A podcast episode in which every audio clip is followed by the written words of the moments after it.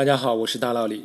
这一期做一期番外篇，解答一位听众向我提出的问题。有一位署名如初的听众，在喜马拉雅平台上问了我这样一个问题：想听你聊一聊圆周率的问题。圆周率是无理数，那是否可以理解为圆的周长不固定呢？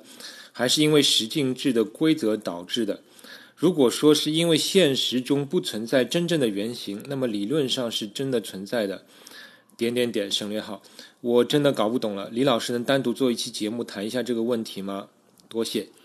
以上是这位听众留下的问题。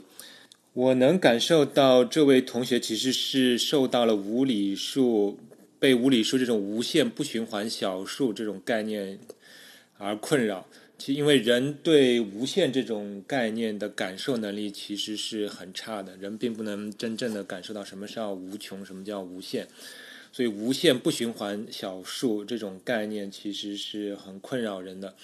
人类本身真正接受无理数这个概念，也从从最早古希腊有，其实有人已经窥探到。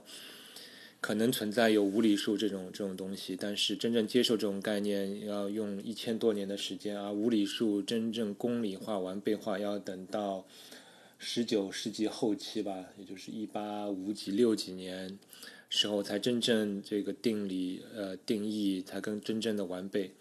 所以你受到这种困扰得发这种问题是完全可以理解的。那首先很明确的一点就是说。圆周率是无理数，跟呃进制是没有关系的。不管是十进制、二进制、十六进制，任何进制下，圆周率都肯定是一个无理数。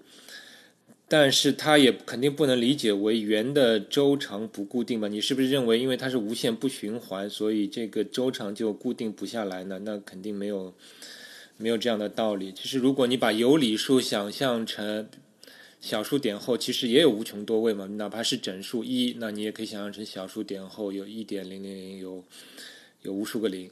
那么其他的有理数分数的话，那它也是无限但是循环的小数。所以这个在这方面有理数无理数其实并没有太本质的区别。所以这样想，我不知道你感受会不会好一点。然后你又说现实中不存在真正的圆形，这这句话是对的，因为数学的概念。其实都是一种抽象理想化的概念，现实中当然没有真正的原型。其实基本上所有的数学概念都是现实中不存在，哪怕你说自然数一，你觉得现实中能拿出一样东西，它就叫一吗？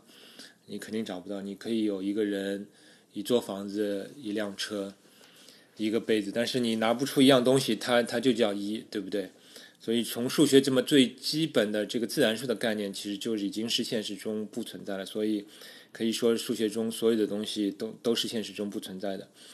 但其实这是数学中一个很美妙的地方，就是说数学里面的概念定义很多东西感觉都是深造的，就是好像是人类发明出来的。但是当你深入学习之后呢，你又会发现数学中的很多定义，呃，定确建立的东西呢，又是跟。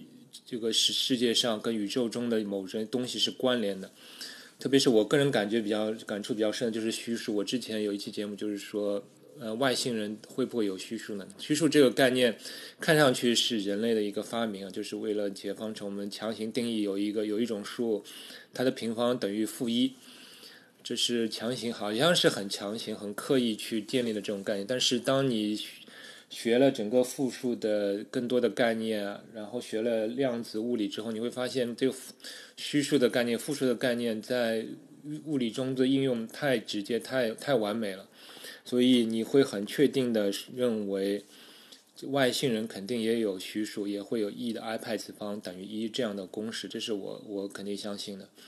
这就是数学非常奥妙的一个地方。我不久前看到有人说了这样一句，这也是好像是一位老数学家说的一句名言，就是说，其他的科学是研究上帝给人类制定的规则，而数学其是研究上帝必须遵循的规则。我希望你能够好好的体会一下。反正数学就是这样一种亦真亦幻、难取舍的东西吧，但也是它吸引人的地方。今天的问题解答就到这里。科学声音。